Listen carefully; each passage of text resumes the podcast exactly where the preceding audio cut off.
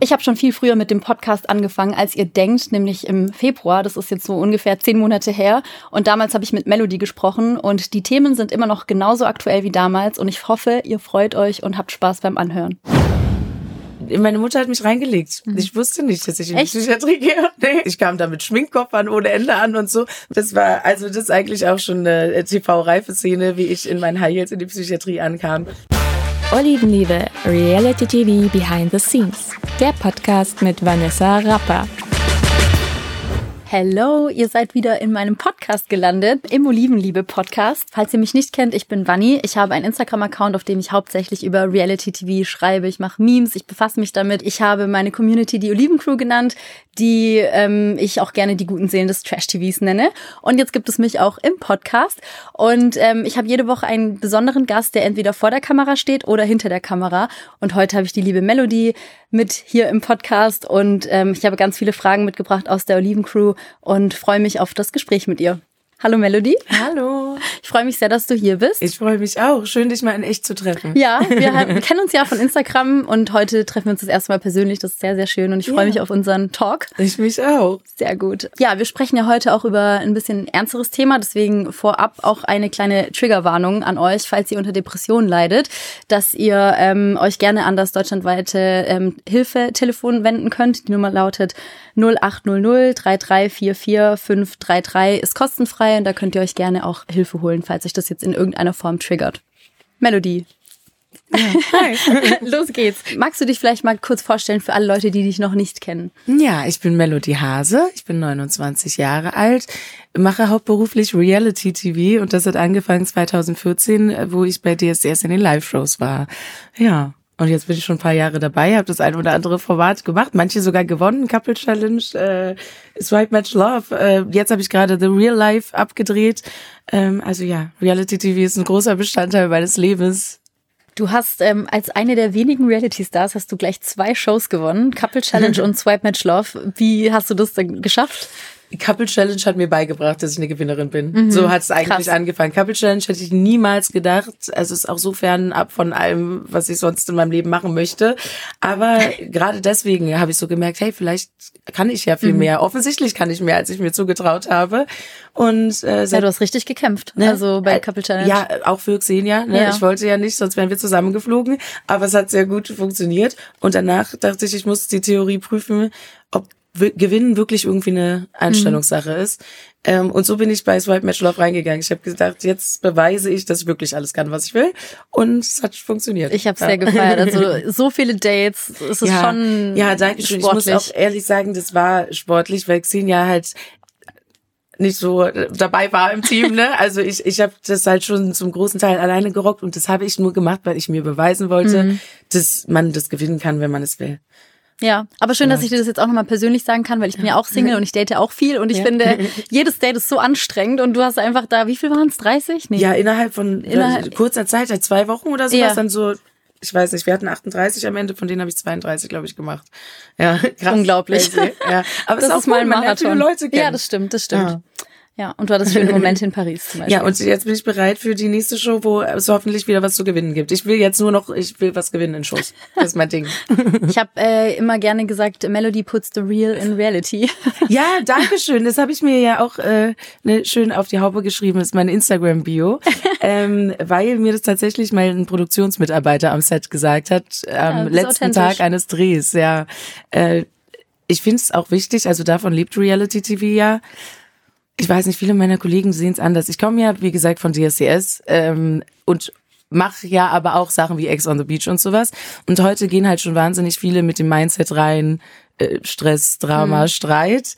Ähm, ja, und so mache ich das halt nicht. Deswegen habe ich auch ein bisschen eine Mission äh, dabei und die ist wie du es auch schon gesagt hast, also ich, spre ich spreche gerne, auch heute sehr gerne über meine Vergangenheit mit Depressionen, mhm. ähm, über die Vergangenheit mit Depressionen mit dir, weil das ist meine Mission, so ein bisschen Mehrwert ins Reality-TV reinzugeben, weil ich möchte bitte gerne, dass jeder mich sieht, der da draußen gerade akut an Depressionen leidet und sieht, dass man es überleben kann und auch sehr glücklich werden kann. Das ist eine sehr schöne Message und ähm, mhm. ich habe ja auch schon in meiner Community angekündigt, dass wir heute miteinander sprechen werden und die Reaktionen waren richtig krass. Also die Leute haben sich mega gefreut und feiern mhm. dich extrem. Also die ähm, Resonanz war wirklich überwältigend. Deswegen, es kommt auf jeden Fall an, was du machst und deine Message und auch, dass du darüber so offen sprichst, ist halt auch ähm, braucht ja auch Stärke, ne? Ja, vielen, vielen Dank. Ich freue mich, dass die Leute überhaupt offen sind, darüber zu sprechen. Das war ehrlich gesagt nicht immer so. Ich war nämlich noch nie sonderlich still. Ich bin ja authentisch, wie du sagst. Und äh, deswegen habe ich auch da nie einen Hehl draus gemacht. Auch wenn es mir nicht gut ging, habe ich darüber gesprochen. Aber Sender oder ja, Medien wollen das oft nicht gerne aufgreifen. Ich habe das Gefühl, es ist jetzt besser geworden. Wir mhm. befinden uns sowieso in einer Zeit, wo viel Umbruch geschieht und viele Dinge richtiger gesehen werden, wie ich es äh, auffasse. Ähm, und deswegen ist es auch schön, dass da mehr Leute zuhören, weil es ist eine Volkskrankheit quasi. Mhm. Also jeder, also viele, viele sind davon betroffen oder jeder hat im Bekanntenkreis jemanden, der davon betroffen ist. Und deswegen finde ich es auch wichtig, darüber zu reden. Voll. Deswegen bist du heute hier. Ja. und ähm, ja, wie, wie ist es denn jetzt heute für dich? Also wie geht's dir heute? Mir geht's total gut. Ich bin der glücklichste Mensch in meinem Umfeld und es ist wahrscheinlich, weil es mir so lange schlecht mhm. ging, weil ich das jetzt wahnsinnig zu schätzen weiß. Jeder Tag, an dem es mir nicht schlecht geht und jeder Tag, äh, an dem ich bereit bin, das Haus zu verlassen und das ist jetzt jeder Tag, äh, das weiß ich halt einfach zehnfach zu schätzen. Mhm. Ja. War das mal anders, dass du das Haus nicht verlassen konntest? Ja, oder? ja, ich habe also meine mein ganzer Weg mit Depressionen, dass ich das so benannt habe, würde ich sagen, war so um 13, 14, vielleicht 12, 13, 14 zum ersten Mal bei mir hat es früh angefangen und deswegen ist es ein großer, großer Teil meines Lebens und auch ein ganz großer Teil meines Lebens, ich nicht das Haus verlassen habe mhm. oder nur, wenn es wirklich gar nicht anders ging. Mhm. Ähm, aber auch Schule und sowas waren dann keine Schulpflicht, war kein Grund mehr für mich, das Haus zu mhm. verlassen. Also ich bin wirklich oft nicht rausgegangen und deswegen zelebriere ich es immer noch mhm. sehr, wenn ich das Haus verlasse. Deswegen schön heute bei dir zu sein. Ich musste auch gerade an die eine Situation denken bei Swipe Match Love, als du ähm, in Paris war das, glaube ich, ja. in diesem Roller. Da habe ich ja wirklich mit dir mitgeweint, ja. weil es war so eine schöne Szene, wie du so dankbar warst, dass du das ja. gerade erleben darfst. Und man hat einfach gemerkt, das war vielleicht nicht immer so, dass du das so ja. zelebrieren konntest, auch das Leben. Ja, ich glaube, Dankbarkeit ist sowieso ein Lifehack zur Glückseligkeit. Mhm. Das macht einen ganz großen Teil meiner Happiness aus. Ähm, und ich könnte jetzt auch schon wieder drüber heulen. Ich bin auch mhm. ein sehr emotionaler Mensch einfach. Aber ich, ja, dieser Moment hat es gut gezeigt. Ich mhm. war so dankbar, da unterm Eiffelturm lang zu fahren, weil ich halt lange nicht, also wenn das nach meinem Plan verlaufen wäre und ich nicht mehr da wäre heutzutage, dann wäre das nicht passiert. Und so lebe ich jeden Tag irgendwie, dass ich einfach sehr froh bin, dass das hier alles passiert. Ich bin froh, jetzt hier zu sein, weil ja. vielleicht wäre es nicht so gewesen. Ja. Entschuldigung, ich will, alles gut. ich kann meine Emotionen so schlecht zurückhalten. Aber ist es ist alles, auch Tränen in meinen mhm. Augen sind heutzutage glücklicherweise Happy Tears, weil mhm. ich bin einfach froh, hier zu sein. Geht mir auch gerade sehr nah. Ja. Danke, danke, dass du da so offen auch drüber redest und uns da auch dran teilhaben lässt. Das ja, ist bestimmt auch nicht, ich, nicht einfach. Ich finde, es ist sehr wichtig, dass man Erfolgsgeschichten eine Plattform mhm. gibt. Deswegen finde ich das wichtig, dass ich jetzt sitze und sage, es kann auch gut aussehen. Man mhm. darf sich wirklich nur nicht aufgeben zwischendurch. Mhm. Konntest du das dann auch als zweite Chance so empfinden direkt oder hat es ein bisschen gedauert? Es ist für mich definitiv eine zweite Chance, weil meine Leben sich auch so verändert mhm. haben. Das Leben, was ich früher geführt habe, war sehr, sehr anders als das, was ich heute führe. Wie hast du früher gelebt? Ähm, ja, also ganz davon abgesehen, dass ich so depressiv war und nichts mehr gemacht habe, hab, gab, also es gibt ja Gründe für meine Depression. Die liegen zum einen wahrscheinlich auch genetisch bedingt mhm. irgendwo in der Familie, weil da viele Geschichten damit sind, aber zum anderen habe ich wirklich einfach kein einfaches Lebenslos gehabt. Ähm, und deswegen ist es, es fühlt sich wie zwei komplett verschiedene Leben an, tatsächlich. Mhm. Wie bist du da rausgekommen? Es gab ja nicht den einen Moment, wo man von jetzt auf gleich irgendwie geheilt war. Mhm. Ich bin sowieso sehr vorsichtig, auch heute zu sagen, hey, ich habe meine Depression besiegt, weil mir ist schon bewusst, dass es mich irgendwie immer begleiten wird. Aber ich kann wahnsinnig gut damit umgehen. Mir geht es auch wirklich blendend. Mhm. Ich falle gar nicht mehr irgendwie in ein Loch rein, wie es früher so oft der Fall war. Immer wenn ich gedacht habe, jetzt geht's mir wieder besser. Es ist ein Prozess. Es passiert nicht von heute auf morgen, dass es dir besser geht und du kannst noch so viel richtig machen, vielleicht geht's dir dann den 500. Tag wieder schlecht und du fällst wieder rein und bleibst dann da länger drin sitzen als mhm. nötig. Also man muss einfach lernen, damit umzugehen, lernen trotzdem aufzustehen. Ich war in der Psychiatrie, mir wurde da viel beigebracht, was einfach einen normalen Tagesablauf betrifft mhm. und Aufstehen, Haare waschen, Zähne putzen, sowas. Ähm, ja, also die Basics irgendwie wieder lernen, weil man braucht die Foundation einfach, um alles weitere aufzubauen. Mhm. Und jetzt, wo ich die Foundation habe, baue ich gerade weiter alles auf und es mhm. wird ein ganz schönes Traumhaus gerade. Ja. Wie kann man sich das vorstellen? Wie fühlt sich eine Depression an? Es ist ein sehr spezifisches Gefühl, weil ich merke auch, wenn ich heute zum Beispiel mal zu meiner Schwester sage, mir geht's heute nicht gut, keine Sorge, ich bin nicht depressiv, mhm. ich bin einfach nur ein bisschen traurig. Mhm. Weil das ist, das ist eine Traurigkeit, die man in sich hat, aber ich finde, man kann das schon noch unterscheiden. Es ist einfach ein wahnsinnig bedrückendes Gefühl auf der Brust. Manchmal kann man das physisch merken, kommt mir so vor. Ja, das ist es dann machtlos. auch diese, diese Schwere, dass man, dass du deswegen auch nicht so vielleicht funktionierst wie andere? Ja, Depression ist halt eine Krankheit, du siehst ja nicht aus, als wärst du nicht fähig, was mhm. zu machen. Und das macht es schwer, weil es nicht greifbar ist, wie lähmend das irgendwie ist.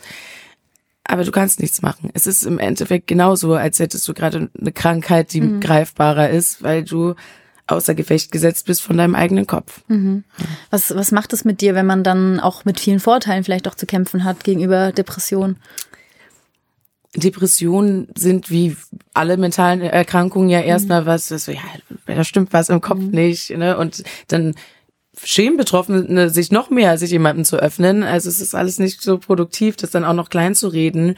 Ähm, keiner lässt sich gerne verrückt nennen. Äh, aber ich mache das ja mit Absicht. Also ich rede mit Absicht auch so mhm. viel darüber, dass es vielleicht für andere Leute da draußen einfacher ist, Normaler. darüber zu reden. Ja. Genau, jedes Mal wird es normalisiert. Ja. Ja. Ich finde es auch ähm, so verrückt, weil man, das ist so eine, es ist eine Krankheit, aber es ist so schambehaftet und ich denke mir mhm. immer, wenn du dir das Bein brechen würdest, dann würdest du dich auch nicht schämen Richtig. und würdest drüber reden und dir auch Hilfe suchen und Leute würden dir helfen und äh, fragen, wie es dir geht oder wie kann man dich unterstützen und das ist bei Depression natürlich auch manchmal so, aber es ist halt trotzdem, hat man noch mit ein paar Vorurteilen auch zu kämpfen, was natürlich nicht geht. Absolut, ja, weil Depressive sich halt auch oft um nichts kümmern können. Also ich verstehe mhm. schon, wie wir für eine soziale Miteinander einfach nicht produktiv sind oder wie wir vielleicht Leuten auch eine Last sind. Es tut mir wahnsinnig leid, mhm. dass ich meine Mutter mit so viel belastet habe. Mhm. Wenn wir dich jetzt aber immer im Fernsehen gesehen haben, in den Shows, dann haben wir da auch ähm, eine sehr dankbare Melodie kennengelernt, klar, aber auch eine, also sehr fröhliche und wie, ähm, wie echt ist es dann oder wie sehr lässt du diesen anderen Teil da vielleicht einfach nicht durch? Im Allgemeinen ist es ja so, wenn man unter Menschen ist, dass man versucht, sich ein bisschen zusammenzureißen. Mhm.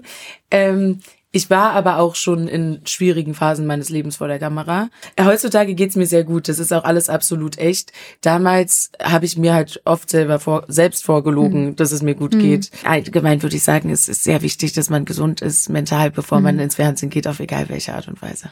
Äh, ja, aber so, dass ich jetzt wirklich happy bin, das sind jetzt so die letzten zwei Jahre, die mhm. Shows, äh, da ging's mir gut, aber seitdem läuft es auch besser. Und ich komme ja auch besser an in diesen Shows, eben weil es mir gut genug geht, mhm. dass ich mich auch zeigen kann wenn man nicht gut drauf ist, wenn es einem schlecht geht, natürlich, man gerät in Streitigkeiten viel öfter. Wenn man sich dann noch betrinkt in der Show, dann äh, eskaliert es komplett. Und das sind halt alles so die Sachen. Es läuft bei mir gut, seit es mir besser geht und seit ich auch gut arbeiten mhm. kann.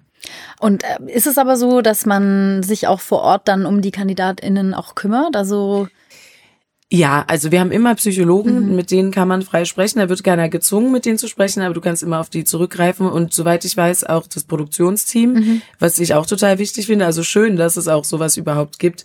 Und auch ganz wichtig, was ja doch oft extreme Situationen mhm. sind, dann jemanden zur Seite zu haben. Ja. Ich stelle mir das auch sehr krass vor, wenn man da in so einer Show ist und man ist vielleicht so mental nicht bei 100 Prozent und alle feiern, alle saufen, es ist irgendwie lustig und dann gehen aber die Lichter aus. Ja. Fällt man da in ein Loch oder? Wie ging's dir dann? Also es gibt nur eine Show, in der es mir akut nicht gut ging, mhm. die mir gerade einfällt. Darum denke ich immer an die zurück. Mhm. Man sitzt dann da halt gefangen und dann geht's dir nicht gut und dann sitzt du trotzdem da und musst da sitzen. Es ist nicht das normale Leben, aber irgendwie schon, weil man kann mit Leuten reden. Aber es mhm. ist dann mhm. on camera. Das ist dann auch der andere Spagat. Wie viel will man denn reden? Du hattest dich ja dann zurückgezogen. Was war da los? Mein Leben war los und dann habe ich mich zurückgezogen und intensiv dran gearbeitet. Da bin ich auch sehr, sehr froh, dass ich die Möglichkeit hatte, weil meine Mama hat mir den Rücken freigehalten. Mhm. Ich hab, war nicht in der Lage, irgendwie Geld zu verdienen und dann hat sie meine Miete bezahlt und sowas und dadurch hatte ich den Luxus, mich darauf konzentrieren zu können, mhm. gesund zu werden. So, da bin ich ja auch bis heute sehr dankbar, weil ich weiß, es war auch für meine Familie alles nicht leicht. Mhm. Ja, aber dann habe ich mich einfach wirklich, wirklich nur mit mir selbst mhm. auseinandergesetzt und dann Schlüsse getroffen und nachgedacht über das Leben und über alles mhm. und Jetzt ist es ja so, dass du mit deinen äh, Depressionen oder mit diesem Thema sehr offen umgehst und damit ja auch an die Öffentlichkeit gegangen bist. Es gab da ja, glaube ich, auch ein YouTube-Video von dir. Mhm. Ähm, wie waren damals so die Reaktionen darauf? Verständnisvoll. Die Leute sind so verständnisvoll. Ich hatte mehr Angst, ähm, weil ich auch hinter den Kulissen von Leuten, die irgendwie in der Psychiatrie mit mir waren, äh, erpresst wurde, dass sie jetzt an die Öffentlichkeit gehen und das sagen. Also im Endeffekt war das auch ein Schachzug, dass ich selber sage. Mhm. Oh. Ähm, aber ja, von Anfang an auch darauf bedacht, dass die Leute einfach was mitnehmen von mir und von meiner Geschichte und das kam gut an. Also die Leute waren alle ganz, ganz lieb. Ich habe sehr wenige, es gibt ein paar doofe Kommentare, aber die sind sehr, sehr wenig, seit ich mich geöffnet habe. Und Hattest du Angst davor, dieses YouTube-Video zu veröffentlichen? Äh, ja, ja, weil also ich rede sehr stark und offen eigentlich darüber, dass ich hier noch sitze, aber dem einen liegt eine sehr traurige Geschichte zugrunde. Mhm. Und deswegen ist es einfach so ein sensibles Thema in meinem Leben. Alles mhm. hängt ja viel mit zusammen. Ja. Was halt auch nochmal deutlich macht, wie ähm, schlimm Hasskommentare auch einfach sind, ja, Hassnachrichten. Man weiß nie, wen man damit trifft. Genau. Und die Leute hätten das ja nie von mir gedacht, weil also Depression sieht man jetzt keinem so unbedingt auf den ersten ja. Blick an. Ähm, du wirkst ja auch eher wie so eine taffe, also bist du ja außen. auch, genau. Sogar in der Psychiatrie haben die Leute, die da mit mir mhm. waren, die anderen Patienten zu mir gesagt, warum bist du überhaupt mhm. hier? Wir finden einfach keinen Grund. Und dann halt die so spaßmäßig, ja, bestimmt Sexsucht oder sowas. Weil es ist nach außen hin versteckt man das. Es mhm. sind oft Leute mit Depressionen, die das breiteste Lächeln auflegen, wenn sie dann unter Leute gehen. Jetzt hast du gerade erzählt, dass ihr am Set einen Psychologen hattet. Und wie ist es aber nach den Shows? Es gibt ja auch dann teilweise krasse Shitstorms für KandidatInnen. Kümmert man sich da auch dann ja, um euch? Man darf den immer noch kontaktieren, auch von zu Hause okay. aus, den Psychologen oder die Psychologin, äh, je nachdem. Also das ist ganz toll abgesichert, weil gerade für Leute, die das vielleicht auch zum ersten Mal machen, äh, wahnsinnig also wahnsinnige mhm. Situation, wenn du plötzlich so viel Aufmerksamkeit bekommst von tausenden von Leuten, die alle denken, über dein Leben mitreden zu können und dich einschätzen zu können und so. Das ist auch wahnsinnig schön, weil es sehr viele Leute draußen gibt, die sehr positiv sind.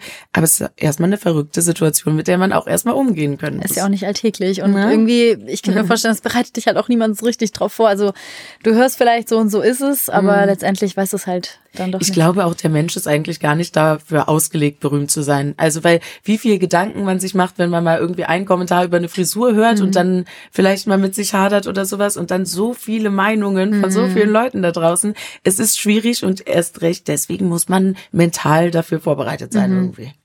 Ja. Gab es auch ähm, schlechte Nachrichten zu dem zu dem Video oder? So negative Kommentare oder was Negatives, was ich durch meine Offenheit mit meiner Depression mitbekomme, ist leider, dass Leute mir schreiben, oft auch Typen, die einfach mit mir schreiben wollen und wissen, das ist mein Thema und mhm. dafür habe ich ein Herz.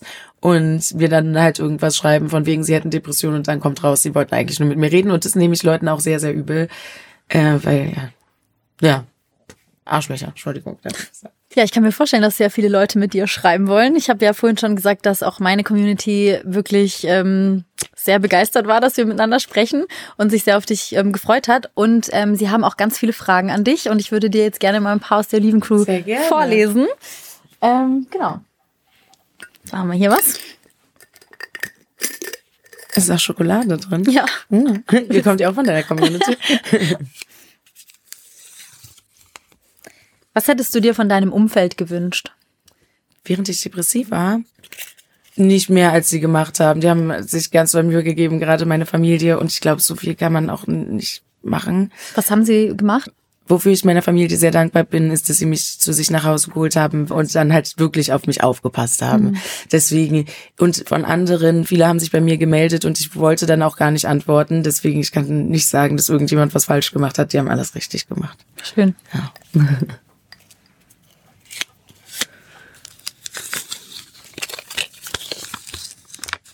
Welche Reaktion kam aus deinem Umfeld auf die Diagnose? Meine Mutter war froh, dass wir mal was hatten, mhm. was sie angehen kann. Ähm, Weil es davor Ja. immer nur. Ähm, ich saß halt rum. Ne? Man wusste nicht, ja. Ja, äh, ja, ich glaube eigentlich positiv, weil es ist schön, man kann an was arbeiten. Mhm. Also ich glaube, Depression ist erstmal nicht so eine schlimme Diagnose, wie es vielleicht Mhm. erstmal klingt, weil so kann man es angehen. Ich könnte mir schon vorstellen, dass man halt davor dann nicht genau weiß, was mit, mit einem los ist. Und dann hast du aber was, wo. Ja. Und man kommt auch in äh, so ein Umfeld von Leuten, also wenn man Mhm. sich klinisch irgendwie behandeln lässt, äh, denen es auch so geht und sowas. Man ist dann, nicht alleine damit. Genau, ich glaube, das ist auch allgemein eine wichtige. Ja, aber es ist eine wahnsinnig einsam machende Krankheit. So, und Mhm. Weil man sich auch deswegen- isoliert. Ja, total, Mhm. total. Ja. Ja. Ich bin bis heute auch noch ein bisschen einsamer als andere, aber ich bin es sehr gerne inzwischen. Einsamer? Ja, ich habe mich so dran gewöhnt. Ich war ja was, also ganz, ganz viele Jahre depressiv und man gewöhnt sich dran, Leuten nicht zu antworten oder man gewöhnt sich dran, nicht aufzuräumen oder nicht aufzustehen, nicht rauszugehen oder immer alleine zu sein. Und ich habe mich halt auch an wahnsinnig viele Sachen einfach gewöhnt, die jetzt Teil von mir sind, auch ohne die Depression. Und äh, hast du da jetzt so ein Gefühl dafür, dass du sagst, okay, das ist jetzt gerade nur so ein schlechter Tag, weil ich habe auch manchmal Tage, wo ich nicht aufstehen möchte. Ähm, oder gehen dann bei dir schon so ein bisschen die Alarmglocken an, dass du denkst, oh, nicht, dass es jetzt wieder so. Mhm. Nee, ich in bin sehr sensibel der Depression gegenüber. Ich merke sofort, äh, hier kommt ein Gefühl. Das ist aber ganz eindeutig eine Depression auf. Aber es ist so wenig. Also gerade weil ich das so schnell checke und dann umsetze, irgendwie dagegen anzuarbeiten, mich ähm, aktiv zu halten. Ja, also ich fühle das, aber es ist okay. Heutzutage kann ich damit umgehen und es ist auch gar nicht mehr so schlimm. Machen wir die nächste Frage aus der lieben Crew. Wie hast du deine Selbstliebe konkret aufgebaut? Uh, ähm, die Fragen haben es in sich. Ähm, ich glaube, viel hat auch damit zu tun, aus der Pubertät rauszukommen, oder? Also, wie geht's dir? Umso erwachsener man wird, desto mehr liebt man sich irgendwie, oder? Ja, und auch mit steigendem Alter wird's auch Ja. mehr und mehr, würde ich sagen. Ja, wenn man Aber merkt, viele Sachen, über die man sich so gestresst hat, sind es nicht wert. Auch die, Leute haben alle, überleg dir mal, so viel wie du dich mit dir selbst beschäftigt im, äh, beschäftigst im Kopf, das tun ja andere Leute auch. Ich glaube, im Endeffekt sind die alle so beschäftigt mit sich selbst, dass überhaupt gar keiner darauf achtet, wie ich mich verhalte. Und so lebe ich. Ich glaube, man muss einfach so, so ein bisschen sein Ding machen. Natürlich immer nett und auf andere irgendwie eingehen und sowas. Ähm, aber einfach, einfach auch ein bisschen drauf scheißen, was die Leute sagen. Ist es so dein Go-To oder dein Rezept für Selbstliebe, dass du halt einfach dein Ding machst und Ja. es egal sein muss, was andere denken? Ich glaube, du kannst gut zu dir sein, indem du das machst, was du als Kind, als was dich als Kind glücklich gemacht hat oder was du dir erträumt hast. Ich glaube, dann ist man immer sehr gut zu sich und das ist Selbstliebe. was war das bei dir? Musik machen, kreativ sein. Perfekt. Ja, Dann- sowas, alles, alles, was ich jetzt auch so mache vor der Kamera und so, das sind schon meine Kindheitsträume gewesen. Deswegen Das ist aber sehr schön. Ja. Ja. das ist wirklich so. Du lebst Ja. so deinen Kindheitstraum. Total. Sehr schön. Siehst du, gut, dass ich hier bin, um das zu erleben. Will ich noch mal jedem sagen. Ja. Stimmt. Ich hätte die nicht erlebt, wenn ich vorher aufgegeben hätte. Deswegen schön weitermachen. Sehr schön. Wie hat sich die Depression bei dir bemerkbar gemacht? Und es ging mir nicht gut. ich war einfach wahnsinnig traurig. Was soll ich dir sagen? Man hat's gemerkt. Ich habe ja auch, ich habe nichts mehr gemacht. Also das hat man mir auch angesehen. Ich habe mich nicht, ge- nicht gewaschen und sowas. Das habe ich ja auch schon mal öffentlich erzählt. Es ist mir trotzdem sehr peinlich, das zu sagen. Es ist mir alles nicht angenehm, das so nach außen hin zu sagen. Aber ich will das halt, dass die Leute wissen. Mir Ja. ging's auch so und heutzutage wasche ich mich erst. Ja, und vielleicht auch gerade dieses ähm, nicht mehr so zu, dass es nicht mehr so ein Tabu ist. ja. Weil das ist halt ja, viele Menschen mit Depressionen Ja. haben das ja, dass sie einfach nicht die Kraft haben, sich zu waschen Ja. und sich dann dafür schämen. Und wenn du jetzt aber hier hinstell, dich hinstellst und darüber sprichst, Ja. dann gibt es den Leuten vielleicht auch nochmal Mut. Ja. Und deswegen, wenn man es auf, schafft, aufzustehen Ja. und sich zu duschen, dann kann man stolz auf sich sein, meiner Meinung nach. Und ich war damals auch stolz auf mich, als ich das nur halb geschafft habe. Ich war Kleine wirklich so Erfolge. depressiv, dass ich aufgestanden bin, versucht habe zu duschen irgendwann und mit Haarshampoo in den Haaren aus der Dusche wieder Mhm. rausgegangen bin. Also ich, das hört sich so verrückt an. Ich kann mich da jetzt heute auch nicht mehr so reinfühlen, aber ich konnte wirklich Wenn's nichts nicht machen. geht, ja. ja, aber dann ist, ähm, dann sind es auch die kleinen Erfolge, wenn man Deswegen. aufsteht und sich die Zähne putzt zum Beispiel. Und wenn es nur genau. das ist. Ja, und dann macht man das halt immer äh, regelmäßiger und dann kann man irgendwann wieder normal am Leben teilnehmen.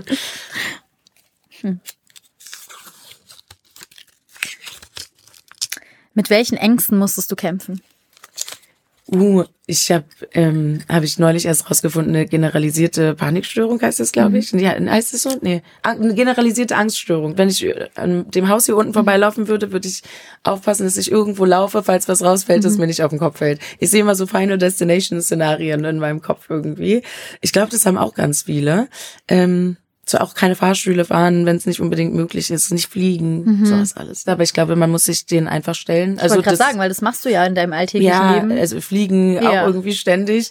Ähm, man muss sich denen auch stellen. Ich glaube, so behandelt man das auch tatsächlich, dass mhm. das irgendwann aufhört, dass man es halt normal macht. Ja. Mhm. Aber ich bin Angsthase. ich lebe damit. Welche Tipps hast du zum Umgang mit Rückfällen? Ich höre immer äh, dieses Lied, eins kann uns keiner nehmen und das ist die pure Lust am Leben. Das mache ich mir immer an, wenn ich merke, Depression bahnt sich an. Das hilft. Man muss es einfach so lange singen, bis er überzeugt. Ja, und dann weitermachen. Aufgaben das ist ein bisschen suchen. dein Soundtrack, finde ich gut, Voll. weil pure Lust am Leben. Yes, finde ich super. Ja. und mit Leuten auch reden. Einfach versuchen, sich nicht einzusperren und mhm. wieder in so ein Loch zu fallen, weil das ist das, was ich damals halt jahrelang falsch gemacht habe. Mhm. Ich habe mich dem hingegeben, depressiv zu sein. Ich habe es zu meiner Identität gemacht mhm. und ich gesagt, ich kann halt nicht, ich bin depressiv. Mhm. So und eben das darf man nicht machen und trotzdem ein bisschen was machen oder trotzdem Spaziergang machen oder sowas. Und dann sieht vielleicht morgen auch die Welt schon wieder mhm. anders aus. Was würdest du jemandem raten, der vielleicht an demselben Punkt war wie du damals, dass man einfach die Kraft auch nicht hat? Was könnte so ein erster Schritt sein? trotzdem machen, auch wenn alles wahnsinnig schwer ist, einfach versuchen, ein paar kleine Sachen trotzdem zu machen, nicht alles auf einmal. Mhm.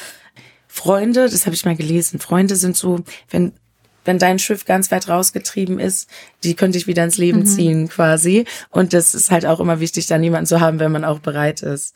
Das ist ja. schön. Hattest du Angst, dir Hilfe zu holen? Ich hatte keine Wahl. Meine Mutter hat es für mich gemacht. Ich war auch minderjährig. Ähm, ich war in der Psychiatrie stationär, aber ich hätte da auch also ich habe mir das nicht selbst ausgesucht. Ich sage es jetzt sehr stolz, dass ich mhm. Hilfe bekommen habe und davon auch profitiert habe, aber die habe ich mir nicht selbst gesucht. Mhm. Ähm, ich war minderjährig, ich musste da sein, als meine Mutter mich da reingesteckt hat. Wie war das damals als Jugendliche für dich? Hattest du Hattest du keine Angst? Ähm, meine Mutter hat mich reingelegt. Mhm. Ich wusste nicht, dass ich in die Psychiatrie gehe. Nee. Ich bin da auch die Einzige, die Leute, die da gearbeitet mhm. haben, die Schwestern, die dachten auch, was ist eigentlich mit dir los? Ich kam da mit Schminkkoffern ohne Ende an und so. Man darf sowas auch alles gar nicht haben, weil man sich auch mit Sachen verletzen kann und sowas. Das war, also das ist eigentlich auch schon eine TV-reife Szene, wie ich in meinen High Heels in die Psychiatrie ankam, weil meine Mutter mir irgendwie nicht gesagt hat, wo sie mich jetzt hinbringt. Ja. Und wie war es dann für dich, als du wusstest, wo du bist? Ich war total sauer auf meine meine Mutter. Ähm, ja, aber dann waren da ja gleichaltrige Leute und dann mhm. kann man erstmal mit denen reden. Ich kam in mein Zimmer rein, äh, da waren schon Mädchen in dem Zimmer drin, die war immer alleine. Das war auch eine, die man nicht so mit anderen erstmal zusammengetan hat. Und äh, die hat dann auch schon sehr, sehr wilden Auftritt hingelegt, um mich da zu begrüßen zu heißen. Aber wir haben danach auch drüber gelacht. Wir sind dann äh, Freunde gewesen. Okay. Aber die wollte mich absichtlich auch so ein bisschen abschrecken, weil wir haben so gefragt, ja, warum bist du hier? Dann hat sie, die hatte irgendeinen Quatsch mir geantwortet, mhm. als ob die jetzt jemanden umbringen wollte oder so. Das war nicht der Fall. Also ja, in der Psychiatrie passieren auch schon lustige Geschichten und es war eigentlich wie eine riesen Klassenfahrt, weil wir auch alle jung waren. Also wie du jetzt so drüber redest, klingt das ähm, alles sehr witzig. Es war sehr witzig eigentlich. Okay. Ja, währenddessen fand ich es nicht so. Im Nachhinein betrachtet äh, ist es witziger. Aber damals wahrscheinlich nicht, oder? Also äh, nee, weil man hat auch das Gefühl, dass man Sachen verpasst von den Klassenkameraden mhm. und ähm, keine Ahnung, wenn irgendwie mal ein Geburtstag ist. Du sitzt halt immer in der Psychiatrie und guckst aus dem Fenster. Das ist mhm. schon so. Irgendwann hast du mal Ausgang. Ähm, eine Stunde am Tag ist das Maximale, was man da erreichen kann. Man lebt da sehr abgeschottet, aber irgendwie irgendwie auch witzig. Bloß ist es natürlich nicht so witzig, wenn man keine Entscheidungsfreiheit über sich selbst hat mhm. und auch jede Sache, wenn da jemand aufschreibt, die Krankenschwester, ja, die hatten heute Spaß, die haben gelacht, die haben sich übereinander gestapelt. Mhm. Man fühlt sich so analysiert und unter der Lupe, obwohl mhm. man eigentlich auch nur ein Jugendlicher ist am Ende des Tages. Mhm. Und trotzdem bist du dann damals zu DSDS auch gegangen? Ja, weil Musik, äh, mhm. dieser ganze Traum und wenn man singen kann, dann haben die Leute früher immer gesagt, geh doch mal zu DSDS. Mhm. Äh, da habe ich an gar nichts anderes gedacht, außer dass ich gerade wirklich meinen Traum leben will. Und früher, als ich in meinem Kinderzimmer saß und geweint habe und dachte, ich musste das irgendwie alles aushalten, mhm. weil eines Tages gehen alle meine Träume in Erfüllung. Da war auch also das war sehr konkret für mich. DSDS war ein sehr konkreter Teil für, ich muss das alles durchmachen, mhm. weil eines Tages bin ich bei DSDS, eines Tages bin ich auf dem Cover von der Bravo und eines Tages gebe ich Autogramme. Und ich war bei DSDS und ich war auf dem Cover von der Bravo und äh, ich habe sehr geweint in, in einem Kiosk, wo ich die dann in der Hand gehalten habe, weil ich dachte, krass, das ist alles genauso gekommen, mhm. wie ich mir damals gehofft habe. Ja, ja krass. Ja. Voll schön, aber ja. dass das dann so geklappt hat auch. Ja, dich, es sollte, es sollte alles so ja. sein. Ich glaube, auch die negativen Sachen in meinem Leben sollten so sein.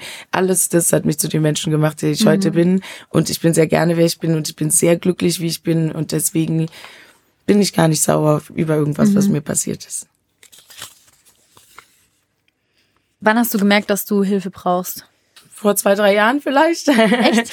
so, es ist ja trotzdem noch mal ein Schritt zu sagen, okay, ey, jemand muss mir helfen. Ich dachte ja lange, ich kann alles alleine. Viele Sachen in meiner Behandlung, meine Mutter hat sich darum gekümmert so, dass ich das selbst gesagt habe, ja, das war in meinem neueren Leben mhm. irgendwie. Und heutzutage kann ich auch sagen, hey, wenn es Winter ist und viel Grau draußen ist, dann nehme ich mir vielleicht doch noch meine Psychologin an die Seite mhm. und suche da auch Hilfe. Aber das ist auch ein Prozess, das alles erstmal rauszufinden. Das ist eigentlich, glaube ich, der wichtigste Punkt, dass man sieht, dass man Hilfe braucht, weil nur dann kann sich auch was ändern. Mhm.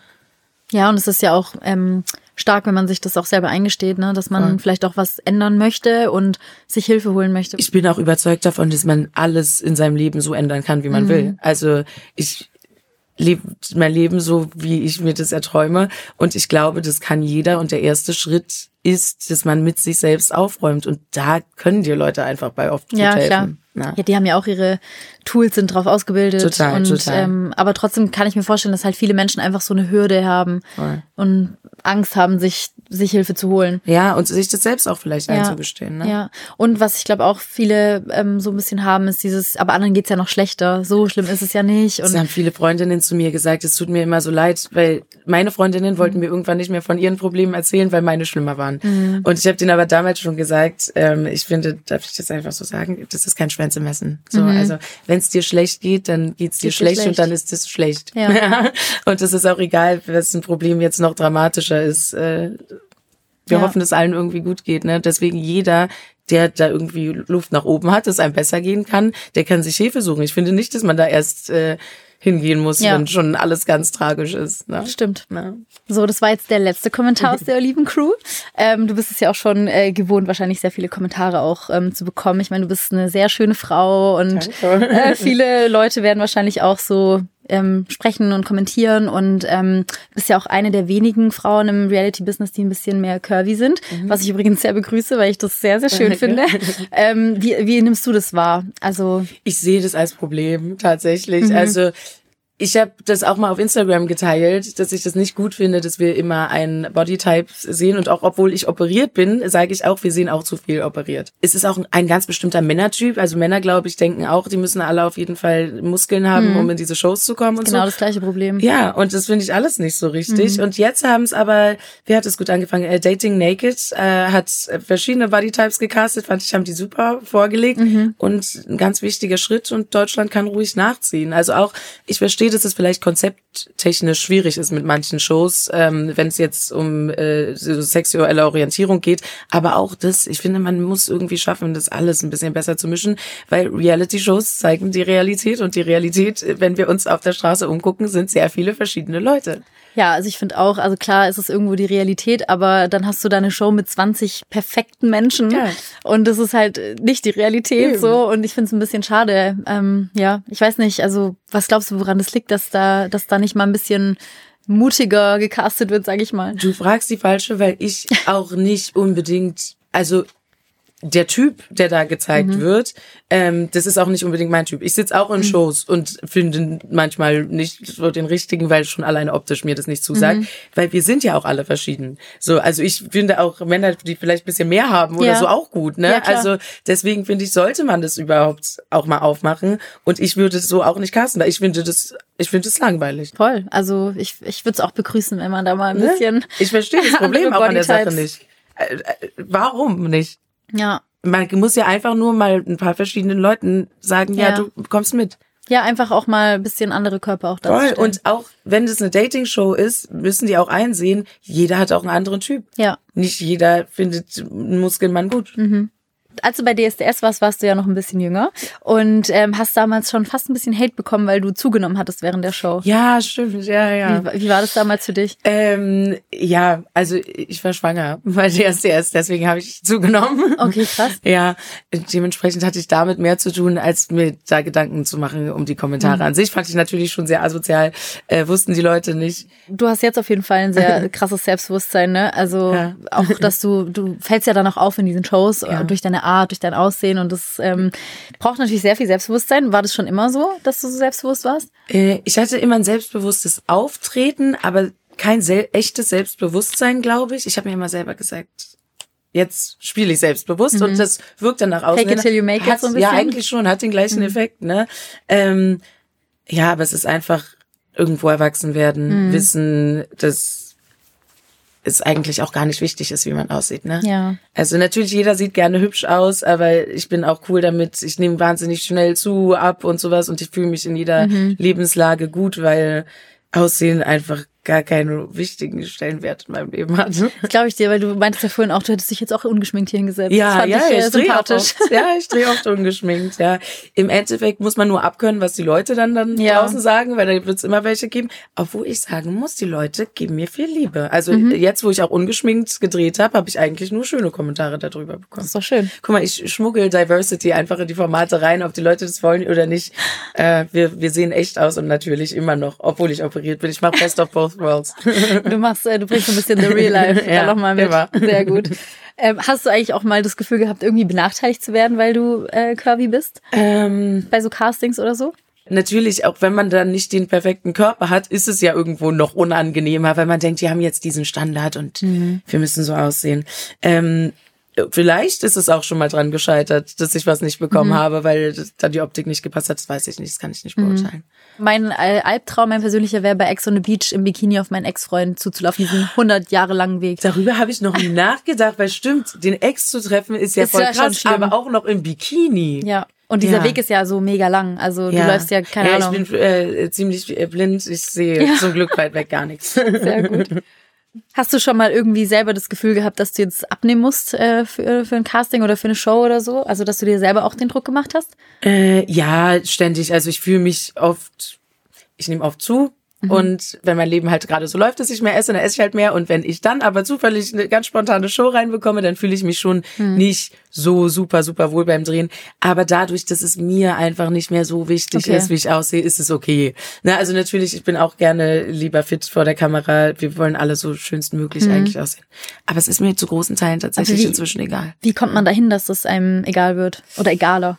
Ähm ja, weil ich gucke mir die Meinung von den Leuten einfach mhm. nicht an. Also so ein Promi-Flash-Kommentar würde ich niemals lesen, weil die sind alle, egal bei wem, super mhm. negativ. Äh, und auf meiner Seite sind die Kommentare eingeschränkt. Du musst mir schon folgen, um mich zu beleidigen. Und wenn du das dann machst, dann darfst du mir halt nicht mehr folgen. Und dann kannst du mich auch nicht mehr beleidigen. Ich, das ist sehr smart. Ja, ich ich gucke einfach nicht hin. Man muss ja auch nicht, warum soll ich mir denn die Meinung von irgendjemand Fremden mhm. über mich anhören? Ne? Ja, klar. Also ich blende einfach sehr viel aus. Sehr ja. gut. Und du hast auch uns schon erzählt, dass du ja schon immer gerne singst und du bist mhm. auch jetzt ähm, wieder in dem Bereich auch tätig. Was ja. sind so deine Zukunftspläne? Ich habe jetzt endlich ein tolles Team gefunden. Man muss ja auch erstmal gucken, wo geht man hin, wie will man klingen. Dann also was. nicht mehr Calvins Kinderzimmer? Ja, genau. Ich nehme jetzt nicht bei Calvin den großen Produzenten im Kinderzimmer auf. Äh, da war es natürlich auch sehr, sehr gut, schön, oder? vor allem ja. der Service von seiner Mama. Ähm, nee, aber ich habe ein tolles Team gefunden. Wir machen das jetzt. Ich will ich habe einfach gemerkt, ich muss Musik machen, weil das ein mhm. Teil von mir ist und es geht nicht, ich ohne Musik gehe nicht. Und ähm, mir wurden viele Angebote gemacht. Im Endeffekt habe ich jetzt das genommen, wo ich denke, ich mache jetzt das, mhm. wo ich mich am meisten sehe. Es geht jetzt nicht um Geld oder irgendwas. Wenn es Leuten gefällt, dann freue ich mich sehr. Dann können sie sich sehr, sehr gerne 400 Mal anhören. Dann habe ich bestimmt auch ein paar Spotify-Streams. Aber ähm, ja, wenn es also wirklich das ist jetzt nicht meine main neue Karriere, sondern ich will Musik machen, weil es ein mhm. Teil von mir ist. Aber kommt dann, können wir mit einer Single rechnen? Oder? Ja, ja, ja. Also, also es, es geht auch schon sehr konkret mhm. äh, jetzt weiter. Ich werde alles berichten. Okay, wir sind gespannt. Ja, ich, ich auch, ich auch, weil das ist mein eigentliches Ding. Okay, dann wird's jetzt Zeit für ein Fazit. Ja. Du wusstest, es geht dir ähm, schlecht, aber du bist trotzdem wieder in die Öffentlichkeit gegangen. Du hast ähm, auch darüber geredet, über deine Depression.